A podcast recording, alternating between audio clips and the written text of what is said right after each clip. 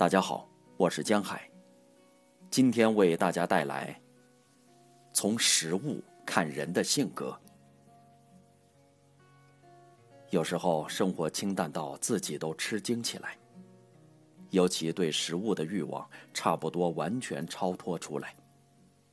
面对别人都认为是很好的食物，一点儿也不感到动心，反而在大街小巷里自己发现一些毫不起眼的东西。有惊艳的感觉，并慢慢的品味出一种哲学。正如我常说的，好东西不一定贵，平淡的东西也自有滋味。在台北四维路一条阴暗的巷子里，有好几家山东老乡开的馒头铺子。说是铺子，是由于它实在够小，往往老板就是掌柜，也是蒸馒头的人。这些馒头铺子，早午各开笼一次。开笼的时候，水汽弥漫，一些试吃馒头的老乡早就排队等在外面了。热腾腾、有劲道的山东大馒头，一个才五块钱。那刚从笼屉被老板的大手抓出来的馒头，有一种传统乡野的香气，非常的美味，也非常之结实。寻常一般人一餐也吃不了这样一个馒头。我是把馒头当点心吃的，那淳朴的麦香令人回味。有时走很远的路，只是去买一个馒头。这巷子里的馒头大概是台北最好的馒头了，只可惜被人遗忘。有的馒头店兼卖素油饼，大大的一张。可蒸可煎可烤，合着稀饭吃时，真是人间美味。说到油饼，在顶好市场后面有一家卖饺子的北平馆，出名的是手抓饼。那饼烤出来时用篮子盛着，饼是整个挑松的，又绵又香，用手一把一把抓着吃。我偶尔路过，就买两张饼回家，边喝水仙茶，抓着饼吃。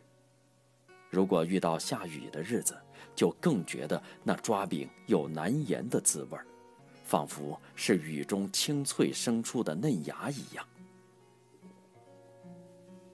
说到水仙茶，是在信义路的路摊儿寻到的。对于喝惯了茉莉香片的人，水仙茶更是往上拔高。如同坐在山顶上听瀑，水仙入茶而不失其味，犹保有洁白清香的气质。没喝过的人真是难以想象。水仙茶是好，有一个朋友做的洞顶豆腐更好。他以上好的洞顶乌龙茶清焖硬豆腐，到豆腐呈黄金色时捞起来，切成一方一方。用白瓷盘装着，吃时配着咸酥花生。品尝这样的豆腐，坐在大楼里就像坐在野草地上，有清冽之香。有时食物也能像绘画中的扇面，或文章里的小品，音乐里的小提琴独奏。格局虽小，会心却十分充盈。洞顶豆腐是如此。在南门市场有一家南北货行卖的桂花酱也是如此。那桂花酱用一只拇指大的小瓶装着，真是小得不可思议。但一打开，桂花香猛然自瓶中醒来，细细的桂花瓣还像活着，只是在宝瓶里睡着了。桂花酱可以加在任何饮料或者茶水。加的时候，以竹签挑出一滴，一杯水就全被香味所入染，像秋天庭院中桂花盛放时，空气都流满花香。我只知道桂花酱中有蜜、有梅子、有桂花，却不知道如何做成。问到老板，他笑而不答。莫非是祖传的秘方吗？心里起了这样的念头，却也不想细问了。桂花酱如果是工笔，决明子就是写意了。在仁爱路上，有时会遇到一位老先生卖决明子，挑两个大篮，用白布盖着，前一栏写“决明子”，后一栏写“中国咖啡”。卖的时候用一只长长的木勺，颇有古意。听说，决明子是山上的草本灌木。籽熟了以后热炒、冲泡有明目滋肾的功效。不过，我买决明子只是喜欢老先生买卖的方式，并且使我想起幼年时代在山上采决明子的情景。在台湾乡下，决明子唤作米仔茶，夏夜喝的时候总是配着满天的萤火入喉。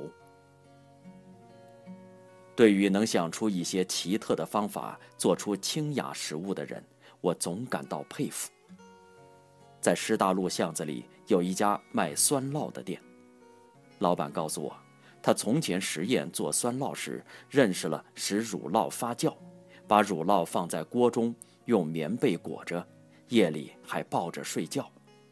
后来他才找出做酸酪最好的温度与时间。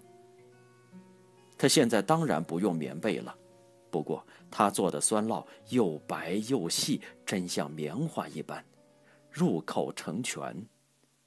若不是早年抱棉被，恐怕没有这种火候。那优美的酸酪要配什么呢？巴德路一家医院餐厅里卖的全黑麦面包，或是绝配。那黑麦面包。不像别的面包是干透的，里面含着一些有浓香的水分。有一次问了厨子，才知道是以黑麦和麦芽做成，麦芽是有水分的，才使那里的黑麦面包一枝独秀。想出加麦芽的厨子，胸中自有一株麦芽。食物原是如此，人总是选择自己的喜好。这喜好往往与自己的性格和本质十分接近，所以从一个人的食物可以看出他的人格。但也不尽然，在通化街巷里有一个小摊儿，摆两个大缸，右边一缸卖蜜茶，左边一缸卖苦茶。蜜茶是甜到了顶，苦茶是苦到了底。有人爱甜。却又有人爱那样的苦。还有一种人，他先喝一杯苦茶，再喝一杯蜜茶，两种都要尝尝。老板说：“不过他也笑了，可就没看到过先喝蜜茶再喝苦茶的人。可见世人都爱先苦后甘，不喜欢先甘后苦吧。”后来，我成了第一个先喝蜜茶再喝苦茶的人。老板着急地问我感想如何。喝苦茶时，特别能够回味蜜茶的滋味。我说，我们两个人都大笑起来，旁边围观的人都为我欢欣的鼓掌。